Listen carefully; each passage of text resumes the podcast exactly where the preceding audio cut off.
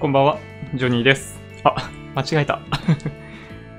こんばんは、ジョニーです。2月12日水曜日、今日もマーケットの振り返りをやっていきたいと思います。いきなりね、シーンの設定間違えました。はい。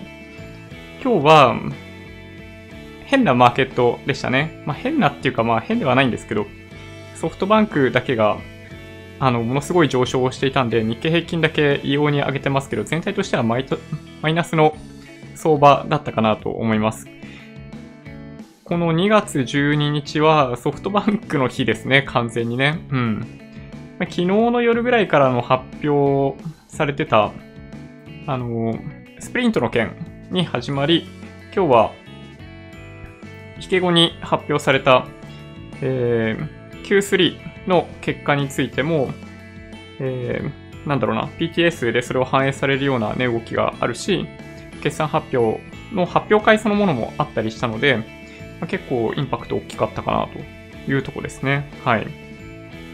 そうですね。うん、レッドブルホンダ新車発表、そう、そういうのもありました。まあだから今日はこれを着ているというわけではないんですけど、たまたまローテーションで、はい、これを着る順番になったってだけですね。なんかこれ、あの、サイン油性ペンで書いてもらってたんですけど、やっぱ、薄くなってきますね、だいぶね。うん。ちょっとまた書いてもらわないといけないですね。はい。そんな感じでしょうかね。うん。じゃあ今日はその辺を中心にお話ししていきたいと思います。で、えっと、実は動画すでに撮り終わってるんですけど、先日、イデコのお話ししましたよね。で、イデコのお話ししていて、まあ、結構要素が多くてすごい分かりにくいなみたいな話があったわけですけど、ある程度表にまとめてみました。表にままとめてもね、結構複雑だったので、なんか結局、答え何なのって言われちゃいそうなんですけど、はい。まあ時間があればその辺についてもお話ししていこうかなと思ってます。うん。このチャンネルではいつもマーケットの振り返りや主要ニュースの解説、投資の tips などをお届けしています。もしよろしければチャンネル登録をお願いします。じゃあ早速行きましょうかね。うん。なんかもう鼻水がひどくってですね、花粉症なんだと思うんですけど、ちょっとね、そう、花粉症の時期は頭も痛くなってくるし、これは花粉なのか風邪なのかっていうのはね、よくわかんないんですよね。新型肺炎だったりして、みたいな はい、ことまで思ってしまうんですけど、はい、どうでしょうかね。SBI 証券で、えーマーケットを開いていきます。日経平均23,861円21銭ということで、175円23銭上げました。プラス0.74%ですね。はい。とんでもなく日経平均は、まあ、相対的に上げましたね。うん。トピックスがマイナスであることを考えれば、まあ、相当高い伸びを示しましたね。百数十円分ぐらいはソフトバンクグループだけで上昇してるんじゃないかな。うん。そうですね。あのーまあ、より朝方かなり高いところもあって、まあ、どうかなっていう相場だったんですけど、最終的には引けにかけてまた買われるような展開がありましたね。うん。これ、だからね、冷やしのチャートを見たときに、えー、トピックスと日経平均でちょっと違う動きになってきてるんじゃないかなという気がいたします。うん。日経平均見ると、まあ、こうやって今日長い陽線になっていて、もちろん5日線の上、5日線、25日線、50日線の上にあるわけですけど、トピックスどうでしょうかね、これね。はい。日経平均プラス0.74%。トピックスはマイナス0.72ポイントでマイナス0.04%という風になりました。まあ、動きとしては日経平均と近いんですけど、まあ、明け方？あの、寄り付き後、安いところをつけて、10時前につけて、まあ、その後戻してったんですけど、はい。上抜けることなく終わってしまいましたね。まあ、下髭が出ているといえば出ているんで、まあ、それを良しとして考える向きももしかしたらあるかもしれないですけど、まあ、冷やしのチャートを見たときに、もう全部同じとこ、2日連続でね、これ。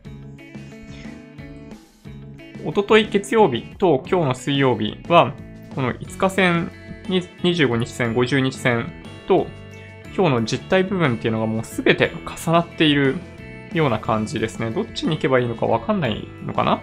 うん。ね。前回は長い上髭があって、今回は下髭があって、みたいな感じで、はい。まあ、気迷い相場みたいな言い方がちょうどいいのかもしれないですね。うん。なんとなくなんですけど、まあ、下げたい雰囲気あるんですよ。下げたい雰囲気があるんですけど、結局、お金の流れ着く先が株しかないんで、下がらないっていう感じかなと僕は理解してますね、今ね。うん。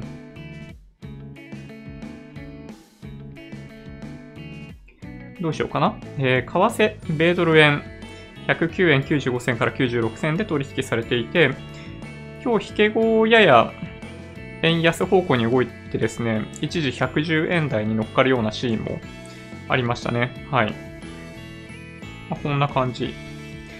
まあ、直近の中では最も円安水準ぐらいまで来ているんで、まあ、ここを抜けるかどうかってとこですね。うん。まあ、このレンジの間ですね。はい。なんか為替あんまりほんとね、動かなくなってきちゃってるんで、どうなんでしょうね。なんか昔の方が急激に動いた時のそのリスクオフモードに入った時の円高のスピードっていうのがすごかったわけですけど、まあ、最近そんなにでもないですね。そう考えてみるとね。うん。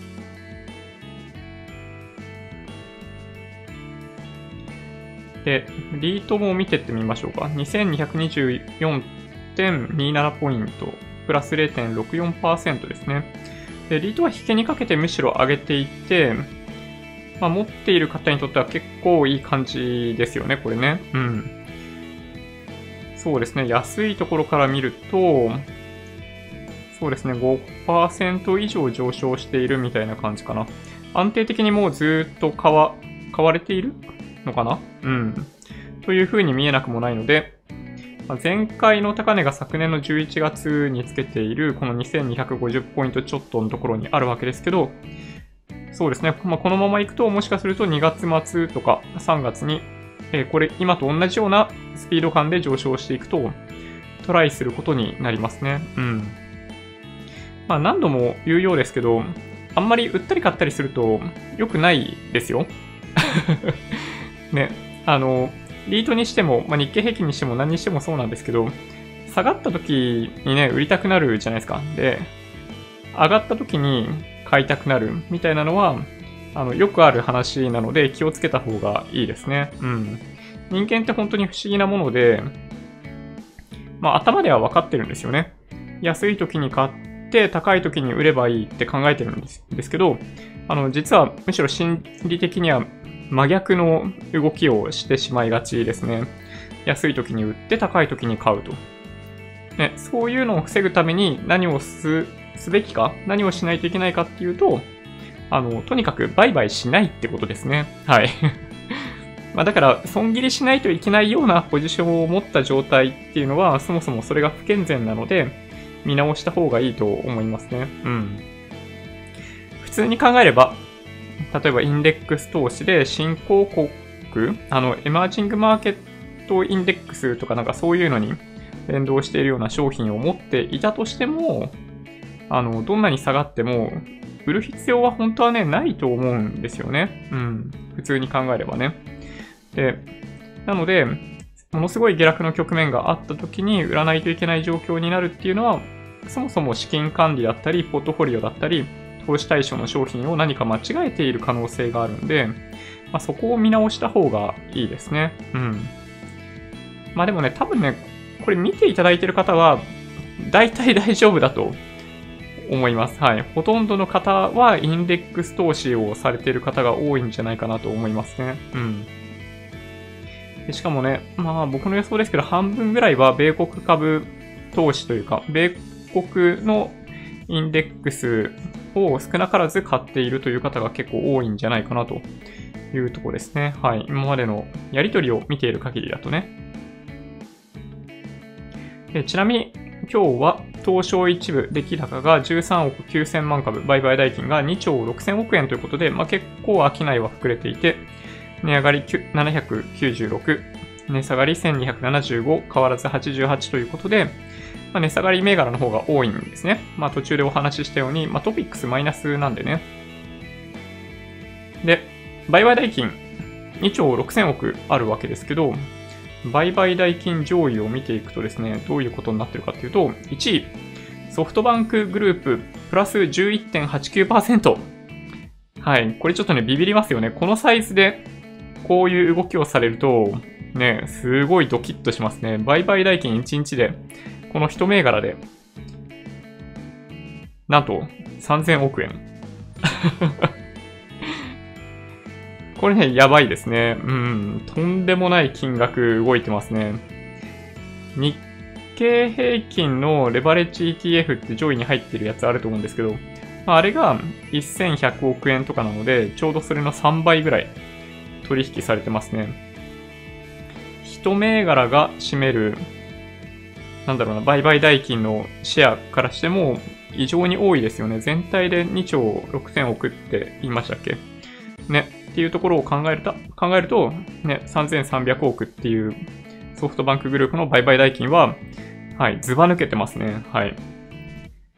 ちなみに続いてどういう銘柄が出てくるかというと、ソニー、トヨタ、東京エレクトロン、三菱 UFJ、任天堂、ファーストリテイリング、村田、武田、資生堂、ソフトバンク、通信のソフトバンク、信越化学、ホンダ、アドバンテスト、ETF は除いていきますけど、キーエンス、三井住友、みずほ、KDDI、キヤノン、ブリヂストン、サムコ、三菱商事、太陽誘電、レーザーテック、鈴木、リクルート、NTT ドコモ、伊藤忠、オリンパス、日本電産、JR 東日本、NTT みたいな感じですね。で、これ NTT のところで止めたのは、なんか意図して止めたわけではないんですけど、時価総額2位だった NTT を今日ソフトバンクグループ抜いてるらしいですね。はい。ということで、えー、トヨタ自動車に次ぐ第2位にソフトバンクグループが入っているらしいですよ。うん。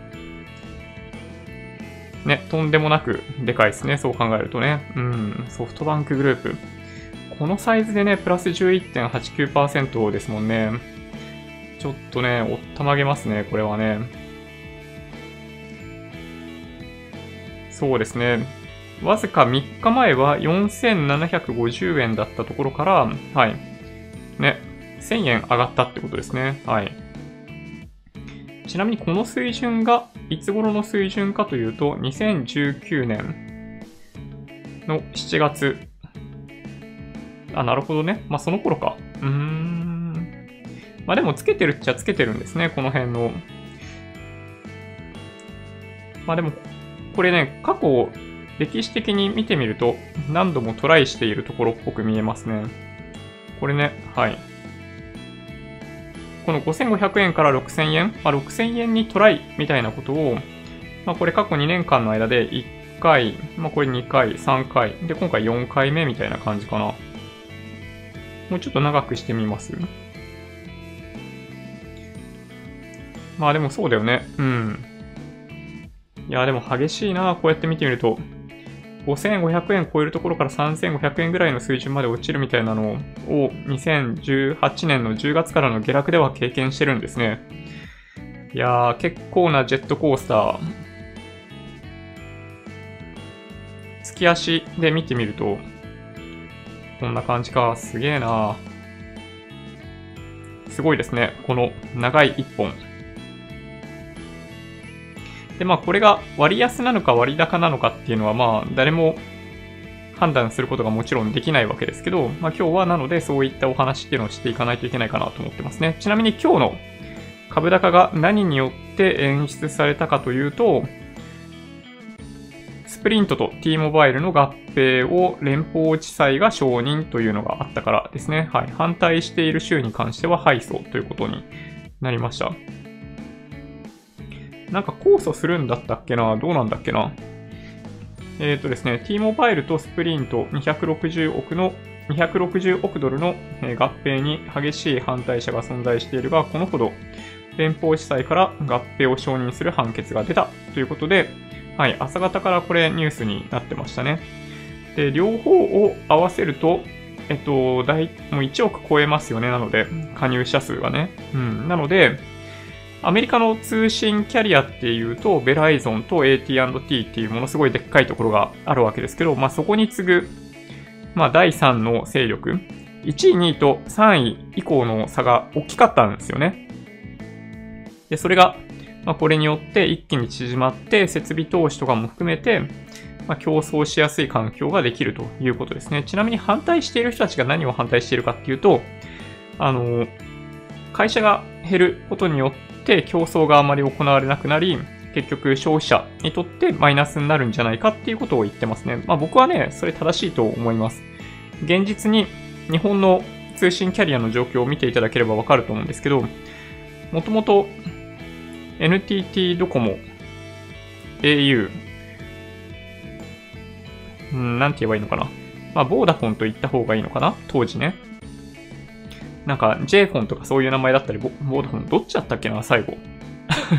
忘れちゃいましたけど、あの時に、あのー、まあ、ボーダフォンは一人で苦しんでいて、で、まあ、ソフトバンクが買収したんですよね。あの時、いくらだったっけな ?1 兆円かなんかで LBO で購入したっていうのが、ものすごい話題になっていたわけですけど、まあ、それからね、毎年毎年、あのソフトバンク、通信のソフトバンクの事業で1000億とかの、ま、利益を上げることを証明したので、まあ、あの LBO はすごい大正解だったねみたいな感じに結果としてなったわけなんですけど、あの、当時、挑戦者として、なんて言えばいいのかな？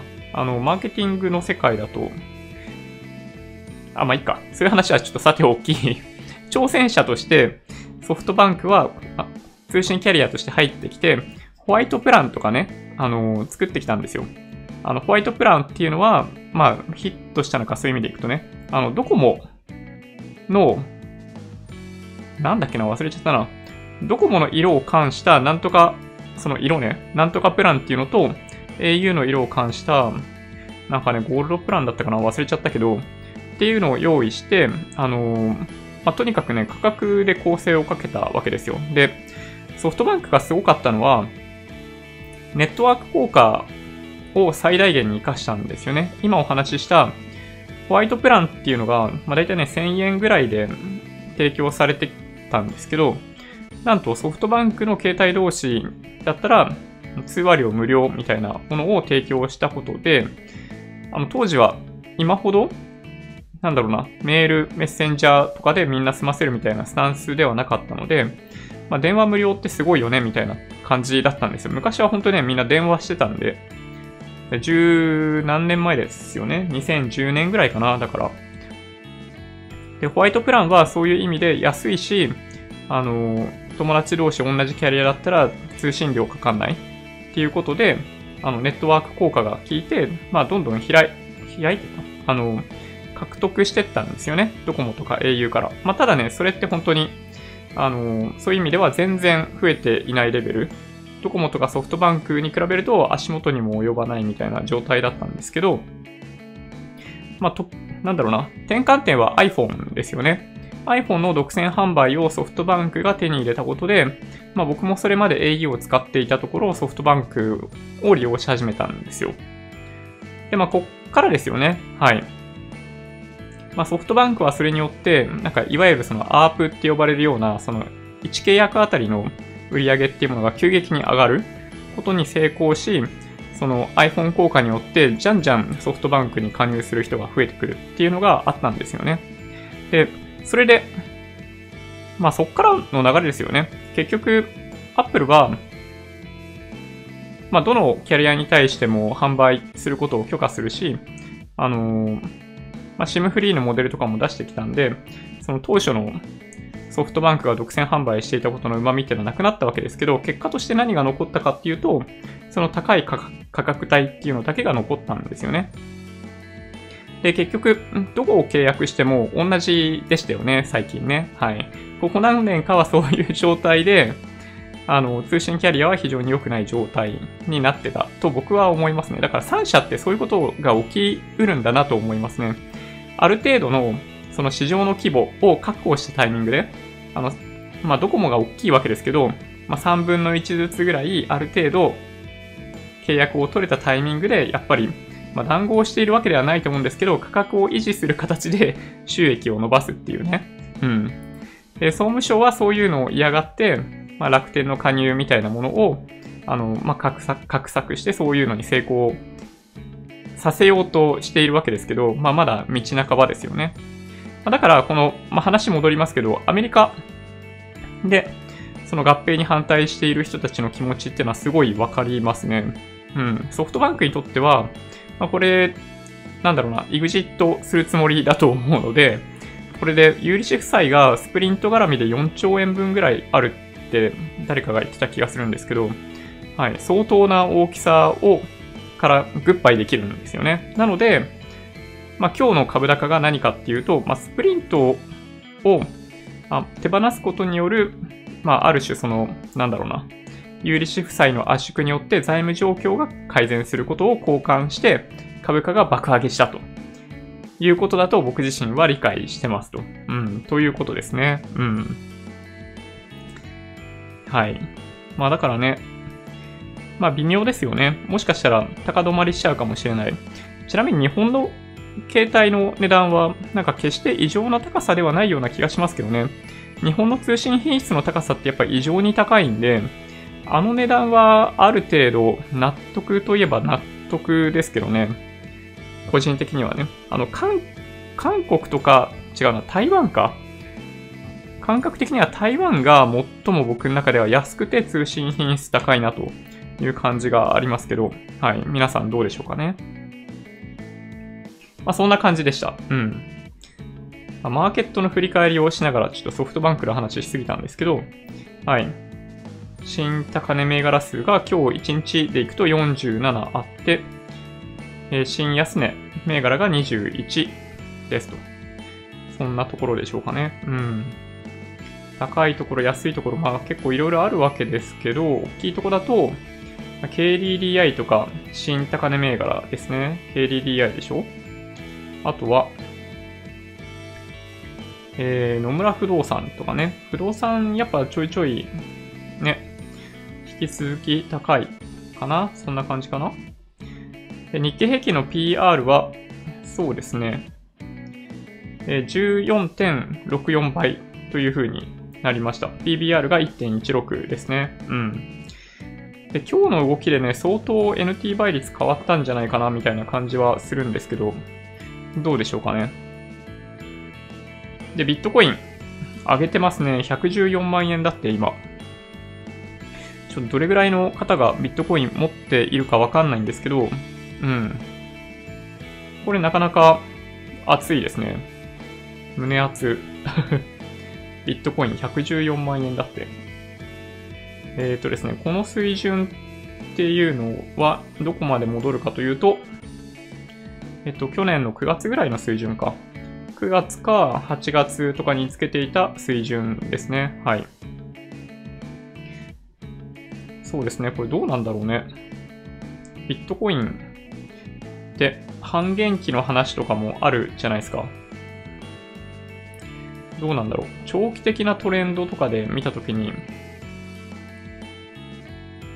どうなるんだろうね。これね。うん。ちょっともしチャート手元で見て、見れる方は見ていただくと、なかなか、はい。うなりたくような、うなりたくなるような形をしてますね。はい。じゃあちょっとニュース取り上げていこうかなと思うんですけど、先にコメントいいですかね。はい。ソフトバンクは様子見 PTS がなり投げ売りで下手に入ると焼かれる。そう僕見たときはね、マイナス4%ぐらいになってましたね。うん。まあ、利益確定させたくなりますよね。うん。当然だと思う。うん。はい。こんばんは。いいねをしました。いつもありがとうございます。いえいえ、もうこちらこそありがとうございます。本当ね、あの、いいねボタンを押していただけると、僕のやる気がみなぎってくるんで、ぜひ、ポチッと やってくれると嬉しいです。はい。ま、途中まで聞いてね、あの、なんだ、大した話じゃねえなと思ったら、外していただいて全然構いませんので、はい。いいね、お願いします。おはこんばんちは。うん。こんばんは。いつも密かに見ています。あの、嬉しいです。そういうの。あの、ほとんどの方は、チャット欄にコメントをしているわけではないので、あの、全然いいんですよ。あの、本当にこういう話聞きたいなって思った時だけ、あのチャットにちょろっとあの、書いていただけたりとかすると、そういう話できたりとかってね、あるわけですけど、あの、ひっそりと、あの、見ているっていうのもね、全然ありなので、はい。俺たちの JT、下落しました。JT ね。なんか僕はあんまり詳しくなかったんですけど、JT って未だに、何ですか？国かどっかがも一部持ってるみたいな話を聞いたんですけど、ね、なんか微妙ですよね、それね。早く売ってほしいんだけど、なんか、まあちょっとなんか政治っぽい話になっちゃうんで、あんまりする気ないんですけど、うん、なんか影響力を発揮し続けるために JT を持ち続けてるんじゃないかみたいな話をちょっと聞きましたね。うん、どうなんだろう。で、しかも、なんだっけ、その、海外と比べると、その禁煙の法律がゆるゆるじゃないですか、日本の場合。その辺も、やっぱその、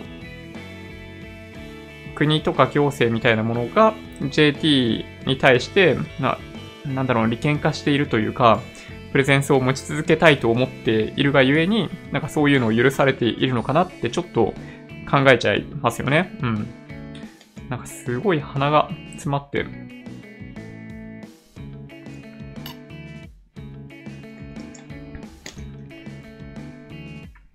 売り買い間違えて、無事焼かれました。いや、それは大変。いや、もう本当に、それはね、辛すぎますね。はい。今日は、あの、美味しいものでも食べましょう。日銀か？どうでしょうね。今日のソフトバンクの日経平均寄与度は約12%。やばいですよね。日経平均ってほんとね、どうかと思いますよね。うん。日経平均って誰が言い始めたんでしょうね。うん。最近はテレビ見るのをやめて、ジョニーさんのライブ配信を見て勉強してます。あありがとうございます。だんだんとマネーリテラシー上がってるような気がします。いや、もうそう言っていただけるとすごい嬉しいですね。まあ、僕自身もこのやりとりを通じて、あの、リテラシー上げさせていただいているような感じ、感覚があるので、はい、どんどん続けていきたいなと思ってます。はい。こんばんは。はい。こちらこそよろしくお願いします。SBI 証券のイデコのプラン変更届が届きました。注意事項で気になったのが、プラン変更後は以前の情報に一切のアクセスができなくなりますとなってました。同じ会社でプランを変更しただけなのに、履歴も見れない仕様に疑問です。すげえわかりますよ。僕ももう一切見れなくなってショックですからね。まあ、ショックっていうか、まあ、うん、まあそうですね。オリジナルプランに加入していた時の最後の含み損益がプラス50%ぐらいだったことだけは覚えてるんですけど、はい、セレクトプランに変更した瞬間に、はい、そのなんかニヤニヤしながら見たいじゃないですか、そういうのね。含み益とか出てるやつってたまにね。それがね、見れなくなっちゃったんですよね。うん。まあ今もね、そういう意味では、あれどうなったのかな変更後言われてみると気になる。あれからイデコどうなったかな？ちょっと今調べていいですか？えー、っと、ん？えー、っとですね、確定拠出年金。はい。含み損益。セレクトプラン、含み損益。えー、っとですね。あれ？どこだったっけな？えー、っと、資産状況ですかね。はい。ちなみにね、今、まあ、セレクトプランに変えてからっていうことになっちゃうんですけど、えっと、損益、これ大体パーセンテージでいくと、10、12%ぐらいかな？13%、10、まあそんな感じですね。13%ぐらいかな？はい。になってますね。まあ大体、まあ1年ぐらい運用してのような気がするんで、はい。あまあ確かにそんぐらいかなって気がしますね。はい。たまに見ましょうね、やっぱりね。うん。基本ほったらかしでいいと思うんですけど、たまに見て、ね、含み益とか出てたら、ね、ニヤニヤしたくなるのもいいんじゃないかなと思いますね。はい。ソフトバンクは朝に IR でアメの携帯事業裁判が勝ったらしいなお、えー、物色対象にすらならない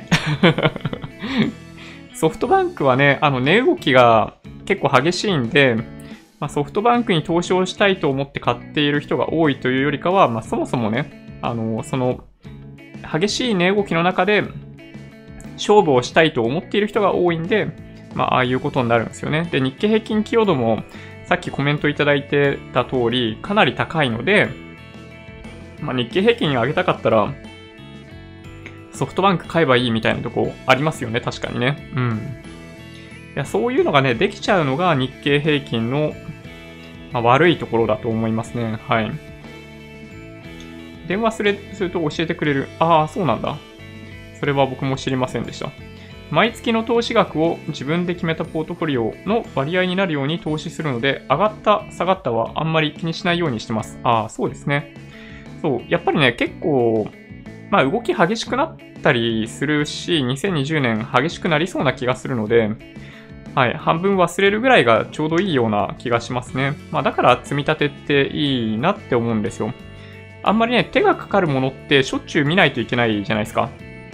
海外の ETF とかもそうですけど、米ドル調達どうするかとかそういうのを、ね、分配金来たらそれまた再投資するかとかっていうのを、日々眺めたりとかしてるとなんかね、そう、なんか余計なことしたくなってきちゃう気がするんですよね。そう。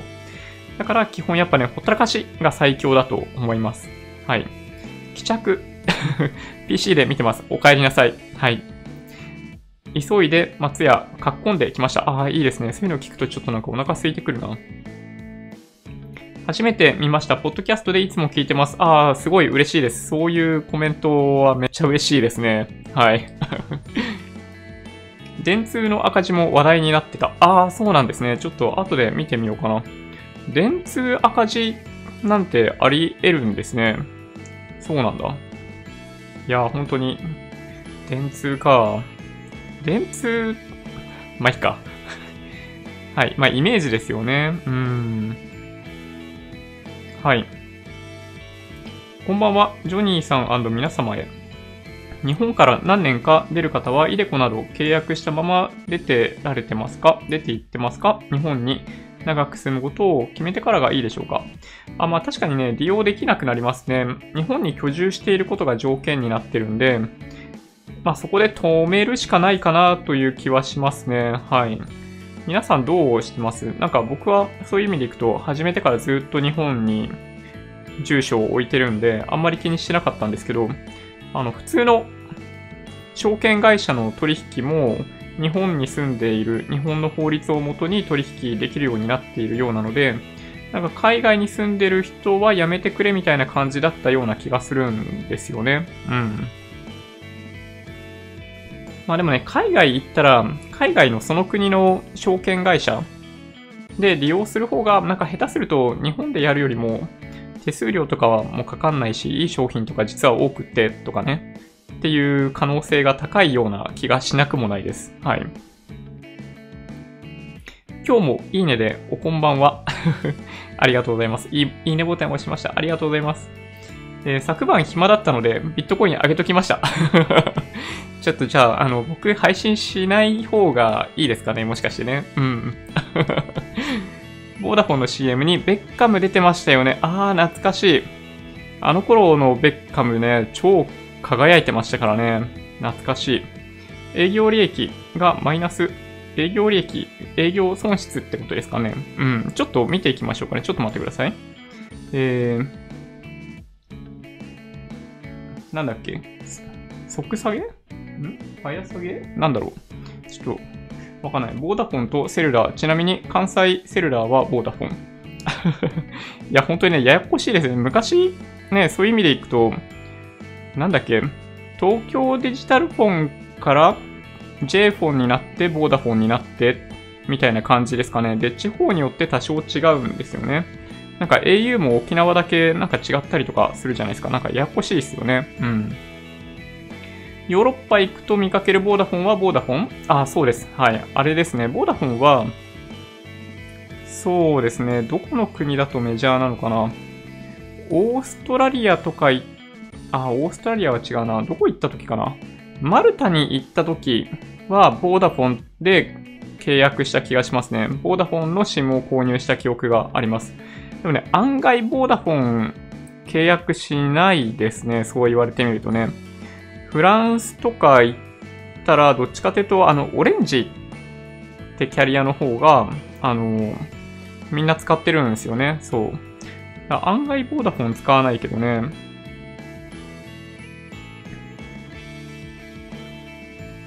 はい。同封の書類書類によると変更後にセレクトプラン移行、移管し直されるようなんで、再投資するような感じ。ああ、そうなんですよね。そう、まあ、完全に別の商品って感じなんですよね。プラン変更って言ってるけどね。イデコは厚生年金に入ってれば海外でも続けられた気が。あ、NISA は5年までなら、えー、休眠可能。あ、そうなんだ。イデコってできるんですね。できるのかな？わかんないな。ソフトバンクと e モバイル新規参入する予定だったのに、ソフトバンクはボーダフォン買収で電波返上しましたよね。e モバイル買収したし。そうなんですよね。まあ、あれは、なんかね、ウルトラヒットというか、会心の一撃だったような気がしますね。なんかもともと電波どうすんだ問題があったんですよね。はい。で、電波くれっていう話をしてたんですけど、はい。まあ、ゲットできたんですよね。結果的にはね。うん。ファミマとかも社員リストラしてるっていうしね。ああ、まあ確かに。ファミマ、なんかしかもね、あのー、自らみんな結構辞めたいって言っているっていうね。うん。まあでもね、僕はありだと思いますよ。日本は、まあ、退職してもらうことしかできないじゃないですか。で、やっぱね、そのパッケージ用意してあげて、他に出たい、なんだ、会社出ていきたい人は出ていってもいいよっていう条件を作ってあげるっていうのは僕は悪いことじゃないと思いますね。会社にとってもその人にとっても。なので、ね、あの、まあ、例えば、なんか半年分の給料をパッケージにしてあげて、あの、退職してってもらうとかっていうオプションを用意してあげる。で、それを業績のいい時にできるかどうかっていうのは、ね、結構でかいんじゃないかなという気がしますね。うん。孫さん、プレゼンうまいから騙されそう。ね。あのー、論点がちょこっとずつね、変わってきてる気がしますね。はい。そうですね。ビットコイン半減期かなり値動きありそう。ね、5月ぐらいでしたっけ？ちょっと忘れちゃったな。ジョニーさんは楽天の、えー、コートリタッチ入り検査はどう思いますか？うーん、正直言うと、まあ、よくわかんないといえばよくわかんないんですけど、どうなんでしょうね。あの、立場を乱用していると言えるのかどうかっていうのは、まあ、あんまりわかんないですね。あの、なんか内容、記事の内容を見てると、なんかね、断片的なんですよ。その、訴えている側に関しても。その、なんだろうな、選択の余地がないみたいなところだけにフォーカスして言ってるわけですけど、あの、楽天側の主張とかを見ている感じだと、どちらかというと楽天も、なんだろうな、その、店舗さんはその送料負担してくれないじゃんみたいなところにフォーカスしてやってるんで、なんか、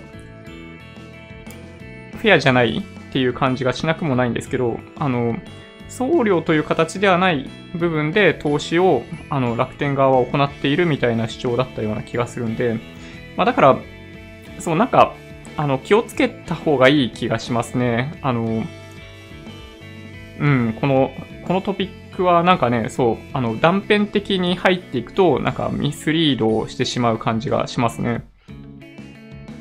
こんばんは。いつも勉強させていただいてます。最後まで見ます。あありがとうございます。すごい嬉しいです。ビットコイン、えー、10万ドルあるかな？さすがに10万ドルはどうでしょうね。はい。ジョニーさんって、えー、FP なの？えっと、FP じゃないですね。はい。あの、何者でもないですよ。僕自身はね。はい。なんかね、FP だったら多分ね、FP ですって多分言うと思うんですよね。うん。でもね、FP ではないです。はい。でもなんか、うん、皆さんなんかそうやって聞いてこられる方いらっしゃるんで、うん、なんか、と、取ろうかなとか思ったりもしなくもないですけど、まあでもね、資格ってあんまり役に立たないと言ったらいけないですけど、あの、なんだろうな、そういうバッジがつくのはいいことだと思うんですよ。そういうバッジつくのは何かを、の目的を達成するためにはいいと思うんですけど、あの、決して FP を取るということは、なんか目的にはならないので、そう、なんかやっぱ取る必要ねえかなとか思ってますね。うん。JT 利権、アメリカやイギリスに対する、えー、非関税障壁。うーん、非関税障壁。ああ、なんかそういうのがあるんだ。いや、ちょっとね、なんか気になる。なんか闇がありそうで、調べたくなってきますよね、こういうトピックね。ビットコインは、SBI 証券では買えないかな楽天なら買える楽天はなんかありましたよね。あの、楽天証券じゃなくて別の会社で買えた気がします。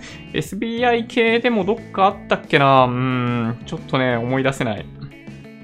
プラス50%はニヤニヤしますね。ね、ですよね。イデコって65歳まで積み立てできるようになったんですか？はい。先日、まだこれね、確定されてないような気がするんですけど、こういう案に変更するだろうっていう内容では、65歳まで拠出できるようにする。75歳まで運用できるようにする。で、受け取りは60歳から75歳までの間のどっかみたいな感じで選択できるようになるというお話だったかなと思います。はい。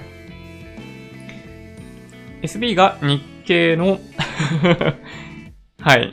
握ってるってやばいですよね。はい。もう間違いないです。うん。握ってますね。積み立てだけど毎日見ちゃう。そうなんですよね。はい。そうですね。値動きが荒い。ただいま会社から帰宅。お帰りなさい。はい。めっちゃ雨降ってます。あ、そうなんだ。えど、どちらの方ですかねやっぱ関西ですか？うん。ちょっと時間があれなんで、えっと、そうですね。まあニュースはいっか。いきなりじゃあソフトバンクの話からしていきましょうかね。あの、後で時間があればニュースいこうかな。えー、ソフトバンクグループ、えー、要するに、あの、通通期っていうか、4、4、4月から12月に関しては影響赤字にっていうことになってますね。はい。まあ、これがネガティブだったんで PTS で売られたっていうのが、まあ、解釈としては正しいんじゃないかなと思います。はい。去年12月までの9ヶ月間の決算で営業損益が129億円の赤字となったということなんで、まあ、ここをフォーカスすると、まあ、営業赤字っていうことになりますね。まあ、ここだけフォーカスしてお話ししちゃうのも、まあ、ちょっと煽ってるような感じがするんでどうかなと、まあ、僕自身思うわけですけど、はい。まあ、現実的にはそんな感じですね。はい。ちなみに前期に関しては1兆8000億の黒字だったそうなんで、はい。まあ、とんでもないなんだろう、ブーメランみたいな感じですね。で、ポイントとなってくるのは、そうですね、まあ、売上もちょっと減ってるっていうのが気になってますね。7兆、7兆 ?898 億円っていうのは、えっと、前年同期比と比べて1.1%減少という風になっていて、えっと、まあ、総額としてはですね、はい。で、僕まだ見てないです、正直言って。えっと、資料を見ていないので、えっと、この時間を利用して、見ていけたらいいんじゃないかなと思ってますね。はい。ちなみにセクター別の情報とかになると、もしかしたらこの決算発表資料には載ってなかったりするんで、あの、決算単身、ファイナンシャルレポートの方を直接見る必要があるかもしれないですね。はい。これ。これです。はい。2020年3月期、え第3四半期決算発説明会と、はい、いうことですね。すんごいちっちゃい字でいろんなことを言われてて、えー、ちょっと、まあ、そこはさておきですね。まあ、潮目変わったみたいなところを、まあ、もしかしたらね、動画がアップロードされてるんじゃないかな、そろそろ。なんか夜、ちらっとソフトバンクグループの IR のページに行ったんですけど、まだね、見れなくって、うん。孫さんがどんな風に喋ってたのかは見たいですね、正直。で、今日上昇した理由はこれですね。合併差し止め訴訟に訴訟という勝訴ということで、はい。まあ、今日、まあ、10%以上上昇したということですね。はい。でまあ、これによって、まあ、株価もまあ爆上げしたよっていうのが、はい、強調されてます。で、えー、ビジョンファンドですね。はい、営業利益。これ時期があれですね。えっと、前、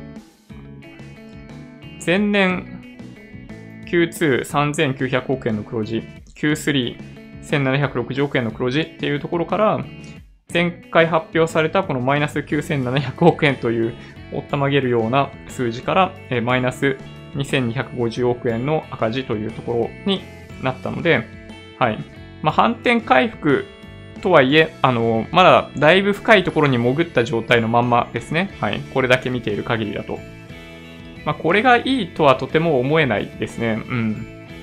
なぜなら、おそらくですけど、ソフトバンクグループ自体も、前回、悪出しし尽くした気分でいたんじゃないかなと思いますね、正直言って。なので、今回本当は、あの、プラテンしたかったっていうのが正直なところじゃないかなと思います。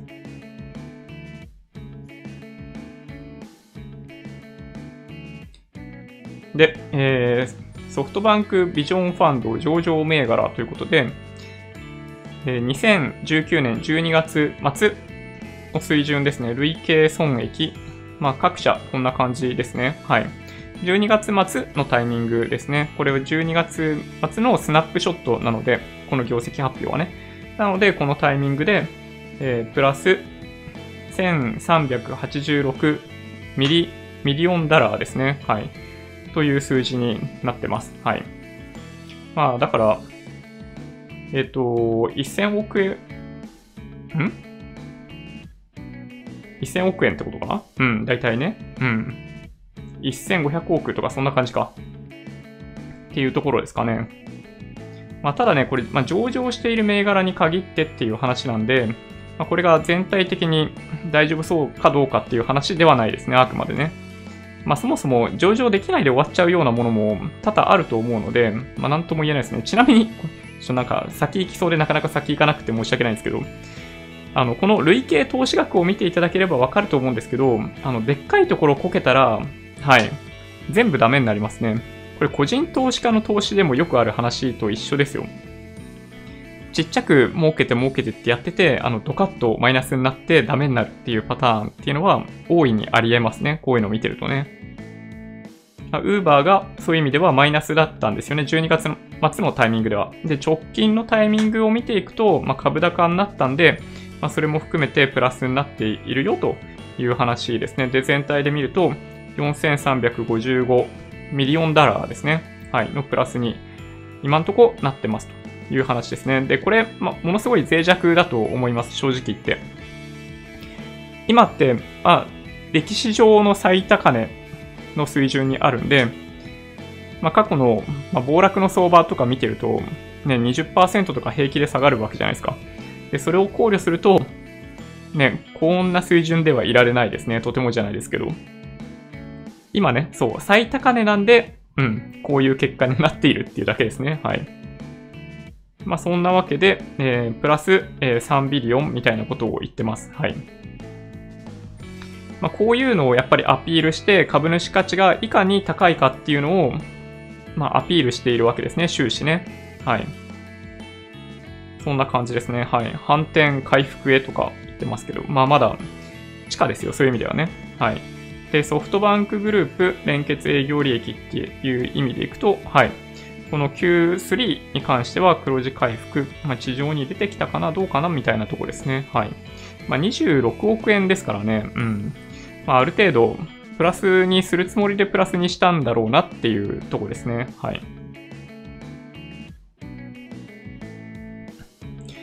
それ以外の数字どうなのかな？えー、っと、2019年、えー、Q1 から Q3 までの結果を見ていくと、まあ、これがちょっとね、気になりますよね。さっきもお話ししましたけど、マイナス1.1%となってますね。はい。これマイナスになっちゃいけないんじゃないかなって僕思わなくもないんだけど、どうなんだろう。営業利益とかはね、そう、まあ、さっきみたいなお話で、まあ、わからなくもないというか、まあ、ちょっと、金額がでかすぎて、だんだんよくわかんなくなってきますけどね。うん。で、まあ、と、純利益に関しては、まあ、ちょっとあんまり僕自身見てないんで、見るのを要しますけど、売上高ですね、で、これが気になるんですよ。なんでマイナスなんだろう？みたいなね。はい。感じがしなくもないですね。で、スプリント自身も売上下がってて、なんか僕も3ヶ月前ぐらいにお話ししたかもしれないんですけど、スプリント、アームとかの事業の実は数字が非常に悪い。あと PayPay もか。の数字が非常に悪くって、なんかその辺セクター別の数字取り上げてないけど、なんかソフトバンクあんまり良くないんじゃないのっていうお話を実は3ヶ月前にした記憶があります。で、営業利益っていう観点で見てみると、まあ、ソフトバンクビジョンファンドのマイナスがものすごいとてつもなく大きくて、で、そう、他でもね、やっぱ気になりますよ。こうやって見てみるとね。去年の Q1 から Q3 でのスプリントの営業利益と、そう、今期のスプリント、今期今期ってか、4月から12月までの営業利益の水準っていうのが、まあ、半分ぐらいになってますよね。で、もう一つ、この ARM に関しても、まあ、これも前回お話しした内容ですけど、あのー、利益出てないっていうのがね、これ結構気になりますね。で、ARM はね、結構言われてましてあの頃からね、これ本当に投資して大丈夫なのかと言われてたんですけど、はい、残念ながら利益出てないですね。はい。純利益飛ばしていっちゃいますけど、ソフトバンクビジョンファンド、ね、88社もあるんですね。どれぐらい皆さん知ってます？まあ、結構あるっちゃあるかな。まあでもこの中でいくと、そうですね。ARM でしょ？オヨでしょ ?WeWork でしょ？ディディ、Uber、グラブ。あとはどこかな？他あんまり知らないかもしれないですね。そうやって言われ、言われてみるとね。うん。意外とわかんないね。まあ、こういうところに、え、投資をしてますよと。88社なんですね。累計投資成果。えっ、と、1.9兆円、評価益1.4兆円、実現益0.5兆円。なるほど。すでに確定させた分が0.5兆円っていうことなのかな？で、含み益分が1.4兆円ってことか。うん。そうですね。17.2ビリオンダラってことか。なるほどね。うん。そうか。まあこれね、どう評価すべきかこれわかわかんないですね、これね。でもね。うん。実現益はまあ確定させた分なんでいいのかもしれないですけど、この評価益ってね、まあ、評価上場されてる分に関しては、まあ、評価額はっきりパキッと出てきますけど、ね、さっきのところを見ている限りだと、上場してない分っていうのが結構あるんで、まあ、これをどう評価すべきかっていうのはちょっとよくわかんないですね、正直言ってね。で、価値増、価値減、38社、価値減ってる方は31社。なるほどね。まあでもこういう数字だけ見ると、やっぱ、まあうまくいってるように見えなくもないですね。なかなかなか投資で価値が上がるところに投資できるかって言われると、特にその上場前じゃないですか。ビジョンファンドが投資してる先って。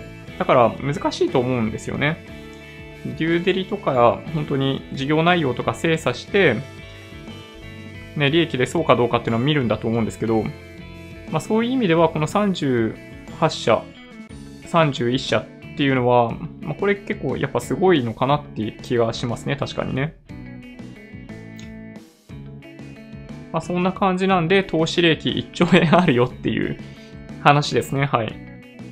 あくまで、はい。まあ、評評価益みたいな感じですね。まあ、実現益部分もありますけど、投資による利益1兆円あるという主張。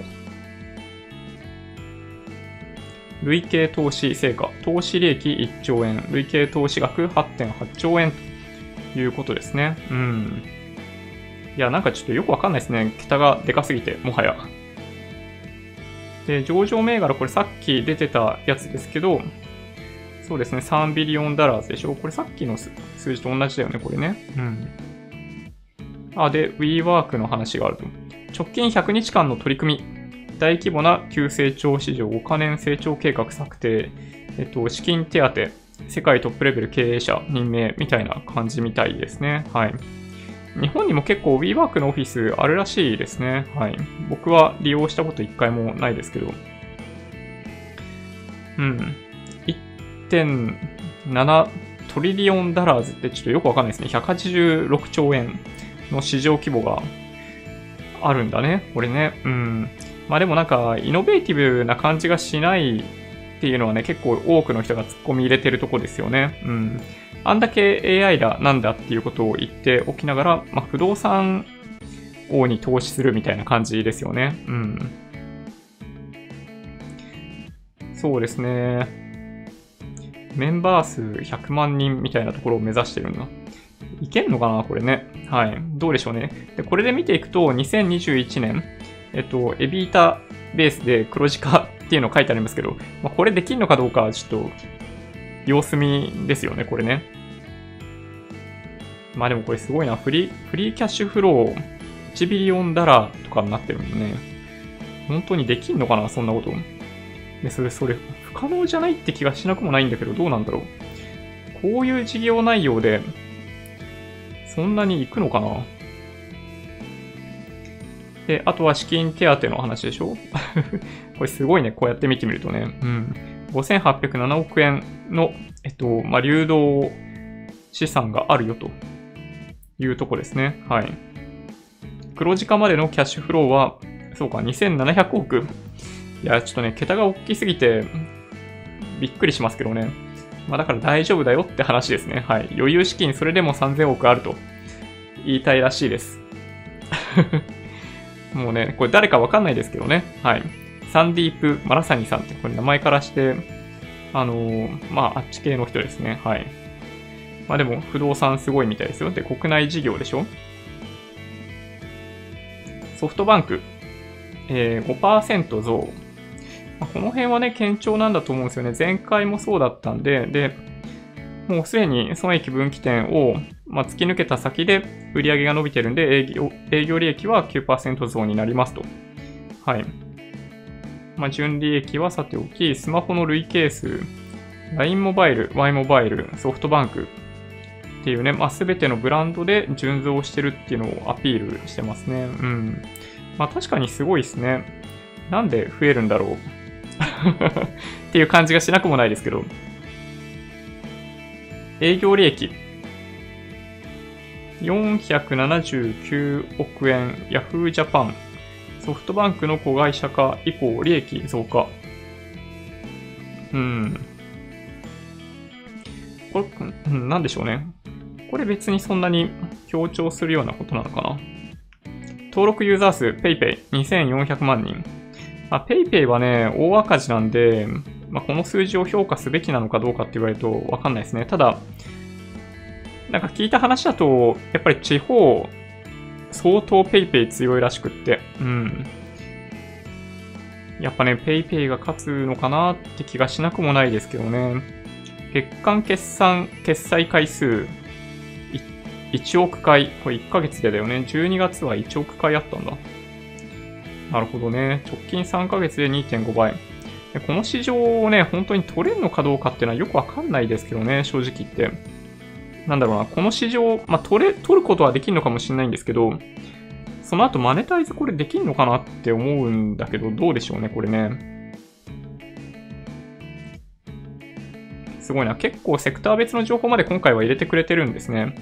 アリババ売上高。なんかすごい伸びですね。41%増。なんでそんなに伸びてんだろう。フリーキャッシュフロー34%。すげえな。ドル箱ですね、まさに。時価総額。なんだこれ意味わかんないですね。63.8兆円だって。やばいな。スプリント、T モバイルの合併。ね、あの、勝訴してよかったねっていうね。うん。はい。株主価値。まあ、これか。これ最近この話多いですよね。うん。えっと、保有している株主価値、株式価値でいくと、アリババが12兆、ソフトバンク、通信のソフトバンク4.7兆、で、スプリント、アーム、ビジョンファンド、で、合計で26兆円あるってことか。うん。そんで？そうだよね。そう、合計すると26兆円だよね。うん。これ、形を変えただけだけど。あー、なるほど。純有意負債が5.5兆円あるんだ。なるほどね。まあ、その分は、まあ確かにバランスシートみたいな観点で見ていけば、まあ、そこは引いた方がいいよねと。で、株主価値がなのでその残りの20兆円になるんじゃないかっていう説明なんですね、これね。うん。で、2月12日時点、そうか。細かいね、これね。うん。で、いくと、はい、31兆円になってて、さっきの有利子負債の部分は6兆円なのか。今はね。6兆円、ちなみにさっきいくらだっけ ?5.5 兆円、5000億増えたんだね。有利子負債ね。すごい。そういう意味でいくと、株主価値が25兆円あるよという話ですね。うん。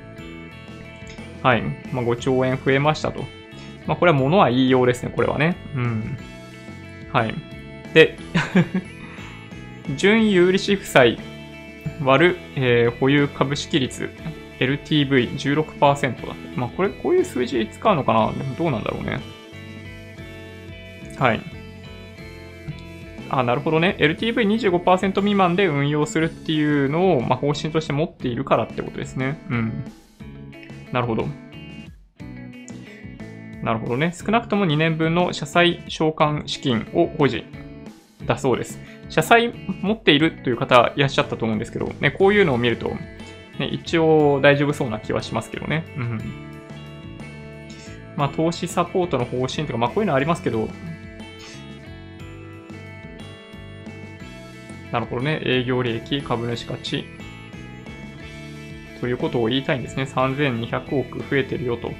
営業利益もプラスになってるし、株式、あの、価値そのものも5兆円増えてるという話がしたかったお話なのかな？これで見てみるとね。はい。あー、ウーバーとかは、株式価値の増減を営業利益に計上。アリババとかは、株式価値の増減を営業利益に計上していないと。まあだから、まあそうね。さっきの数字で見てくれってことか。時価総額12兆円。うーん、まあこれわかるよ。わかるけどね。うん。時価総額12兆円に対して、さっきの数字で言うその25兆円という株主価値があるんで、まあ今買えばあの2倍になるんじゃないかっていう 話ですよね。なるわけねえじゃんだって いや、それはね、難しいですよ。まあリスクがあるんですよね、ソフトバンクはね、そういう意味でいくとね。うん。まあだから、まあこういうところ、まあ本当にだから孫さんのファンの人とかね、に関してはこういうの買いたくなるでしょうね、確かにね。うん。はい。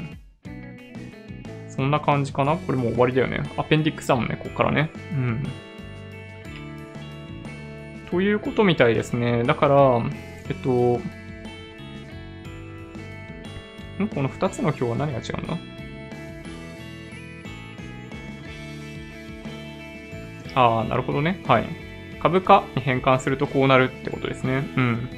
まあ、株価はそういう意味でいくとね、あの、まあ、ソフトバンクグループの株価もそうですけど、なんだろうな、あの、上場している株式、保有している株式の価値に関しても、あの、市場全体が下がってしまうと、そっちも下がるので、えー、で、下手すると、まあ、こんなディスカウントに実はなっているわけではないっていうのが実態じゃないかなと僕は思いますけどね。どうでしょうね。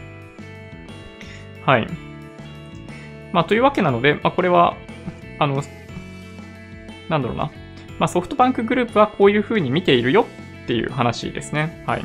まあ、そう簡単に潰れるわけではないんで、まあ、日経平均とね、あの、日経平均寄与度12%でしたっけ？で、いくと、うん、ソフトバンク潰れてもらうわけにはいかないので、まあ、なんとか、まあ、財務のある程度健全性っていうのを保ってもらいつつ、まあ、営業利益をちゃんと出してほしいというのはありますけどね、個人的にはね。うん。まあ、孫さんが言いたいのはわかるんですけど、はい。まあ、株主価値を保有している株式の時価総額とかからだけで判断するっていうのはちょっと無理があるかなという気がしますね。まあ、孫さんの後継とかがね、出てきているわけではないし、やっぱそういうところも含めてかなりリスクはあるんじゃないかと思いますね。うん。まあ、孫さん以外に孫さんの役割を果たせるような人は現時点ではいないと思うので、ね、そういうところまで考慮しないといけないと僕は思ってます。はい。そんな感じでしょうかね。ちょっとソフトバンクの話、ずっとして11時過ぎちゃったけど、うん。どうでしょうね。ちょっとコメントを言ってみましょうか。えー、っとですね。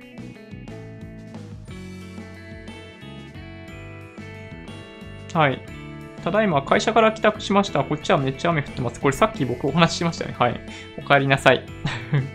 ウィンクルボス兄弟来日しているらしい。あ、そうなんですね。すごいな。あの、ソーシャルネットワークっていう映画、ね、見た方多いかもしれないですけど、まあ僕はね、あの映画嫌いじゃないですよ。あの、なんだろうな、マーク・ザッパ、ザッカーバーグの、あの、まあひどいところとかももちろんあるかもしれないですけど、なんかね、夢があるといえば夢がありますよね。うん。なので、まあ、なかなか面白い映画だなと思いますけどね。中国グランプリ延期決定。あ、そうなんだ。まあ、世界大会はやんないでっていうことが言われてましたからね。延期っていうことだけが決まったんですね。いつ延期するかはわかんないと。ジョニーさんから見て SBI ホールディングスの強さは何だと思いますか？それはですね、証券会社としての、なんだろう、オンライン証券会社の域をもはや超えつつあるとこだと思いますね。うん。他のオンライン証券会社ができていないような、例えばその IPO とかを手掛けて稼ぐみたいなところとか、あと、そのアセットマネジメントとかの事業の利益が大きくなってるんで、いわゆるそのオンライン証券としての利益って全体の3分の1とかそういうレベルにまで下がってきてるんですよね。なので、はい、SBI 強いんですよ。口座数単体で見てみると、SBI 証券、楽天証券、あの、まあ、結構いい勝負なんですよ。単月とかで見てみるとね。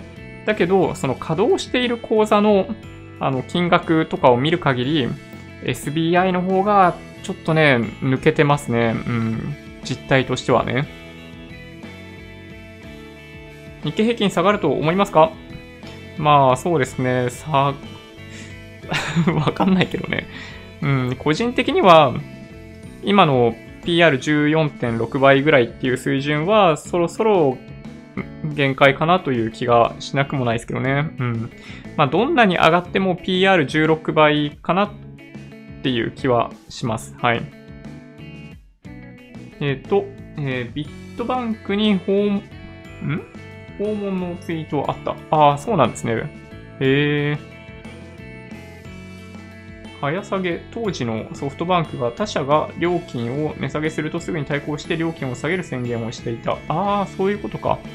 なるほど。あ、でもね、そうしてましたよね。確かにね。オレンジプランと、ブループランとかなんかそんな感じだった気がしますね。はい。当時のね、au とドコモのカラーを冠したプランの名前になってた記憶があります。早期退職制度が出る方がマシかと思いますね。僕もそう思いますね。いろいろ聞くと割増なしでえぐい退職、えー、干渉っていうのかな？うん、してる話、知り合いから聞きます。いやー、ほんとね、あの、パッケージ用意してくれればね、みんな行動しやすいですよね。問題は年齢的にも吸収力がない人材が多いんじゃないかという懸念ですね。うん、まあ確かにね。まあ、得てしてね、優秀な人であればあるほど出ていってしまいがちなんですよね、こういうのってね。まあね、難しいですね。だから会社の中の評価って。うん。エコひいき、どんどんするべきだと思うんですよ。エコひいきっていうのはその変な話ですけど、傾斜をやっぱかなりつけるべきで、はい。優秀な人にはどんどん、じゃんじゃん昇給していく。優秀じゃないと言ったら申し訳ないんですけど、っていう方はもう本当にステイみたいな状態で、ステイが出るっていうことは、あの、別のとこ行ってもいいよっていうサインだというふうに受け取ってもらった方が、その人にとってもいいと思うんですよね。なんか G、GE とかってそんな感じじゃなかったでしたっけ？はい。うちの会社も50歳以上かつ25歳以上在籍だと、えー、割増退職金もらって早期退職できるみたいです。ああ、そうなんだ。なんかちょっといいなとか思っちゃうのは僕だけですかね。いつも立って配信してるんですか？そうですね、はい。立って配信してますね。うん。そういえば、あの、切れてた電気をつけたんで、明るくなりました、部屋が。うん。え非関税障壁イコール数値化されていない関税みたいなもの。関税ではないんで障壁と呼ぶ。あー、そうなんだ。SBI バーチャルカレンシーだったかなああ、楽天は楽天ウォレットって名前なのか。SBI バレバーチャルカレンシー、そうか。ジョニーさん、アドバイスありがとうございます。いえいえ。まずは、11日配信くださった動画何回も見て学んでます。あの、資産運用の始め方ってやつですね。はい。いや、もうすごいありがたいですね。お礼に海外へ帰ったら何か情報をお伝えしますね。ああ、すごい嬉しいです。はい。まだ日本にいたいんですが、いつもありがとうございます。ああ、でもいいですね。そうなんだ。海外行くとね、何が流行っているかとかってわかりますよね。あの、大体、まあどうなの？最近わかんないですけど、アメリカの方が大体2、3年早いとか言われてたりするんで、そう、先読みしやすいとよく言われてますよね。うん。楽天はどちらがということはよくわからんが、買い手からするとどこが安いか最後までいかないとわからないシステム的に送料込みで一番安いところを出してくれればどっちでもいい Amazon みたいに。まあ確かにね、そうですね。サウジのモハメドさんだかにも見放されたんだっけ？ああ。まあね、ビジョンファンドちょっと厳しいですね。確かにね。うん。ソフトバンク赤字ですか？また日本国に税金払わないんですね。あ、まあそうですね。はい。ずるいですよ。赤字でも税金払え。俺も、えー、確定申告してるんだから。まあ確かにね。まあだから法人税っていうのがね、まあ無理があるんですよ。あの、タックスヘイブンとかそういうのもあるじゃないですか。だから、ね、ソフト、うん、法人税以外で取れる手段がありかなと思いますけど、だからね、あの、そういう観点でいけば、消費税ってありだと思うんですよ、僕はね。うん。野球のホークスは大丈夫か？まあ大丈夫でしょうね。はい。ホークスを手放すことはまずないでしょうね。あの、マーケ費っていう観点でいけば、野球のチームほど安いものはないと僕は思いますけどね。うん。今の相場は、えー、孫正義バブルでしょうかね。まあ、僕、そうですね。まあ、一貫して、孫さんが築き上げたものであるのは間違いないですね。バブルかどうかはわかんないですけどね。アームの業績が悪い理由理由がよくわからない。ロイヤリティだけでチャリンチャリンのはずなのに。まあ、そうですね。あの、何代なんだろうね。ちょっと後で、なんだろうな、決算単身を見ていくと、多分もうちょっとわかると思うんですよね。セクター別の情報の中に、あの、アームの話も多分触れられていると思うので、ちょっと後で見てみようと思います。何十年先見てるんだろうな。うん。どうなんでしょうね。もっと日本のベンチャー企業に投資してくれれば評価してあげたいけど、今の投資は詐欺にしか思えない。まあでもね、確かにね、最近の孫さん、そういう観点でいけば、なんか昔ほど先のことが見えている感じはなんかしなくなってるかな。そう言われてみるとね。うん。IoT 関連でソフトバンクの投資は世界戦略的にうまいと思いますよ。まあ、孫さんしか、えー、で、不可視も多々ありますが、そう悪くはないはずです。アームは電子工作の中核機器や小型モバイル機器において画期的で今後も伸びると思われます。ただ、現状ではもう少し利益出してもいいんですかね。うん。どうなんでしょうね。今のこの、どっちかっていうと、なんかアーム全盛期っぽい感じもしなくもないんだけど、その中で利益が出てないのは僕もね、ちょっと気になるんですよね。アリババ29%持ってるからソフトバンクグループの評価はよくわからん。うん。まあね、これね、評価額をどう捉えるかですよね。はい。エビーダ。えー、国際比較指標としては重要ですが、利益そのものとして見るのは危険。円論を思い出します。あー、なるほどね。浅田ギャルの人来てます？浅田さんファン結構多いんですよね。うん。PayPay は、えー、レジスターいらないのが強力。ああ、なるほどね。これから事業を作るとかね、あの、オフライン、あの、リアルの店舗で何かやるって場合だったらもう、なんだろうな。スマホだけで済むっていうのはね、魅力ですよね。確かにね。自分は楽天ペイです。うん。楽天ペイはね、そう、硬い感じはしますね。税金払わないために、えー、帳簿を作ってそうで実態がわからない。売れるかわからないアリババ株は保険になるのか疑問。ね、そうですよね。僕もそう思いますね。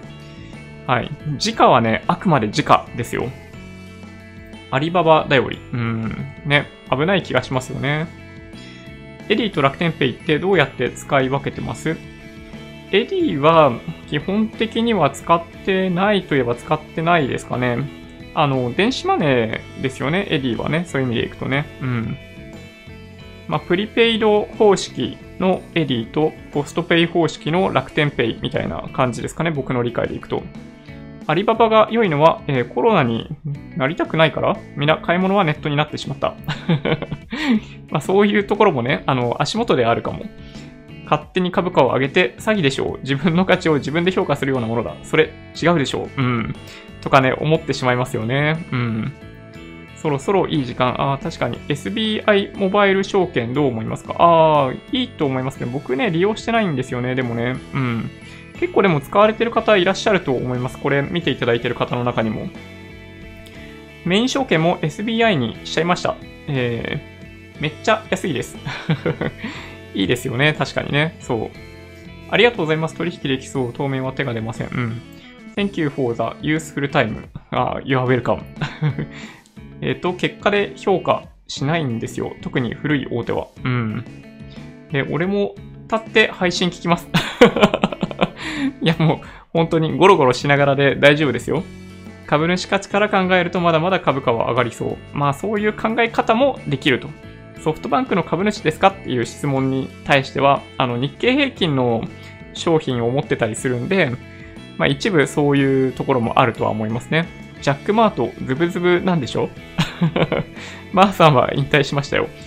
私も、えー、消費増税に賛成ですね。法人税もっと安くして、食料品や日用品安くしてほしいですかね。で僕もね、そう思うんですよ。あの、企業に対しての法人税、あとはその、まあ、所得税もそうなんですけど、なんかうま、うまいこと、ね、税金集められないじゃないですか。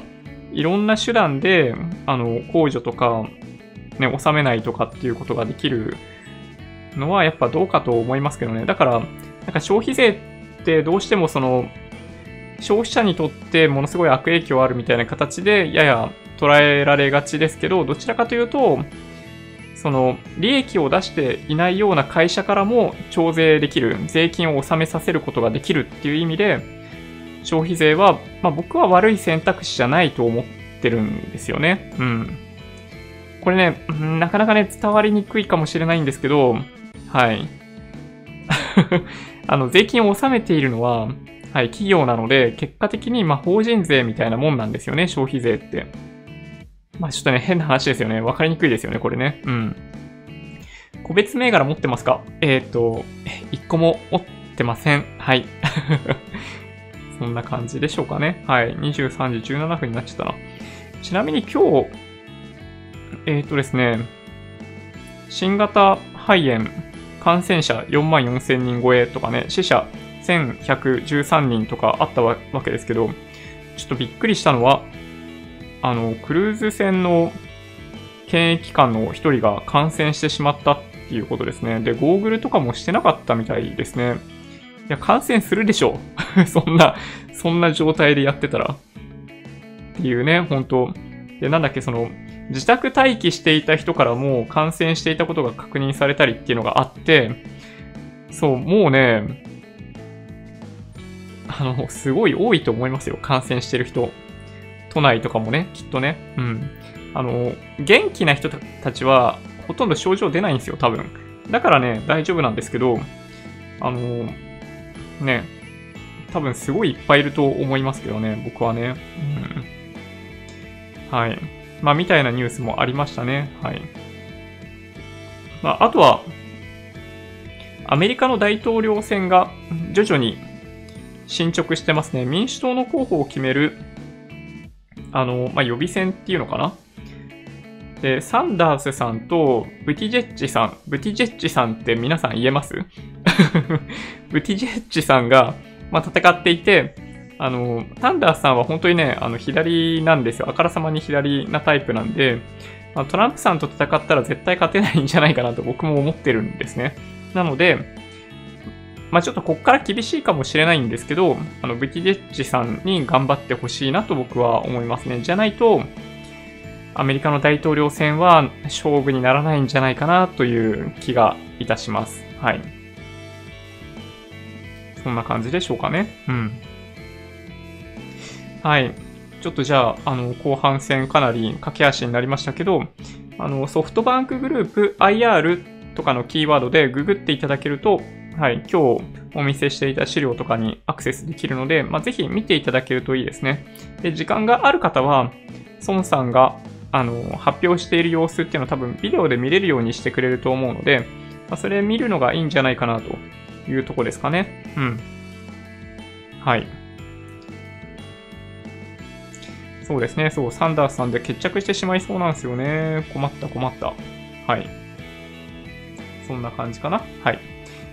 えー、っと、明日に関しては飲み会があったりするんで、あの、YouTube ライブやらないと思います。はい。ちょっと事前に。あの、昨日は本当に帰ってくるの遅くって、やらなかったんですけど、はい。まあ、明日は普通に計画通りやらなくて、まあ、次は金曜日かなってとこですね。うん。そんなとこでしょうか。